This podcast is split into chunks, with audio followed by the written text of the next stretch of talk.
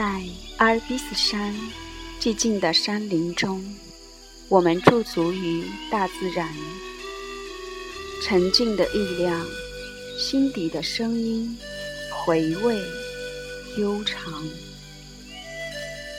再一次相遇雪莲老师，听他带来新的声音的沉思。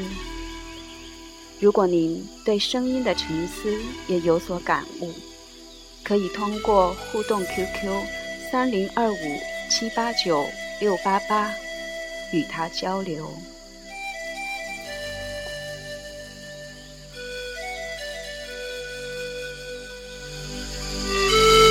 大家好，这里是青山乡动心理咖啡馆广播电台铁门之声节目时间。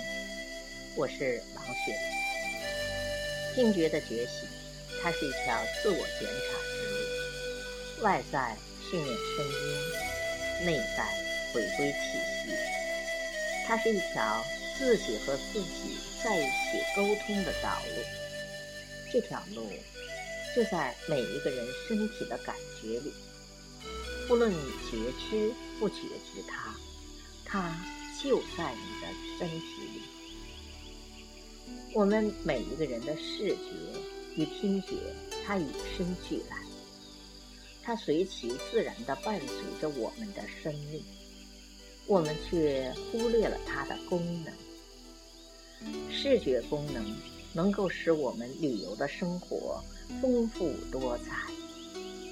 如果一个盲人出门旅游，那是一个不敢想象的事情。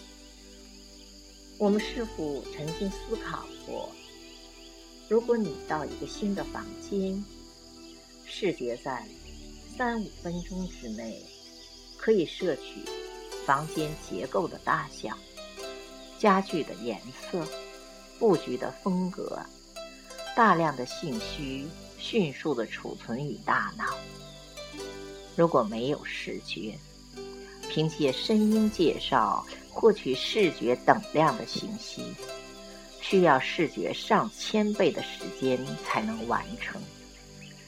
视觉摄取五分钟的信息量，听觉需要每天工作八个小时，基本上一个月才能完成。视觉与听觉对比之下，视觉的信息通道宽敞明亮，随方向移动。在众多的视觉信息，会让人的感觉发生混乱。视觉信息的通道可以选择，也可以回避；听觉信息的通道却不是这样。听觉信息的通道限制于两个狭窄的耳孔。听觉的功能单纯、专一而深刻。听觉没有选择和逃避的功能。噪音的污染让人避之不及。听觉与视觉相比，听觉更能使人深刻而专注，心态稳定。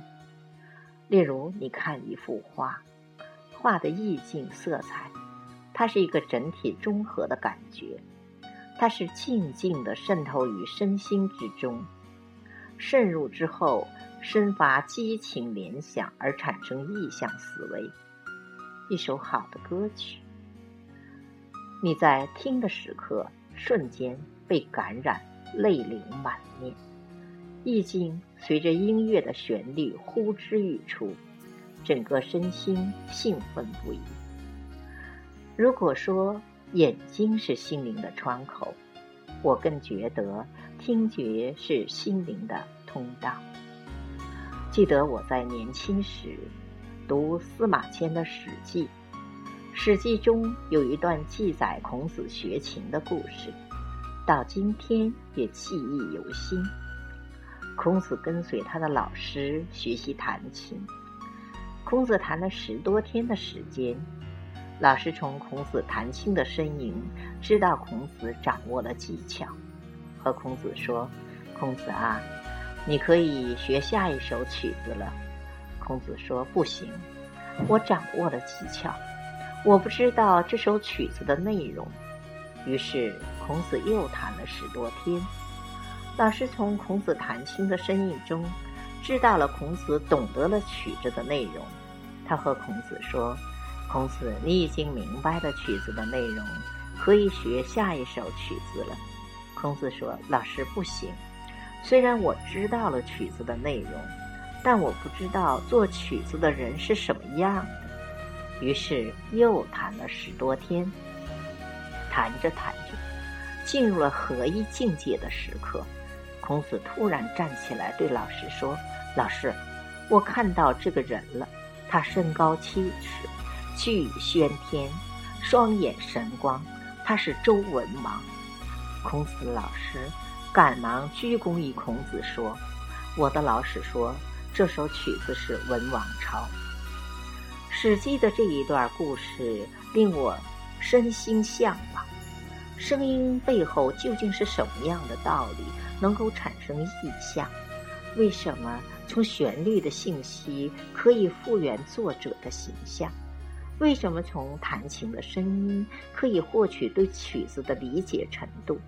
这些玄奥神秘的规律究竟是什么？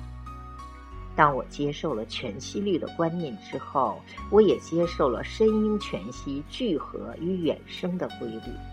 世界上。无论多么复杂的东西，心是一切的根源。你有什么样的心，就有什么样的声音。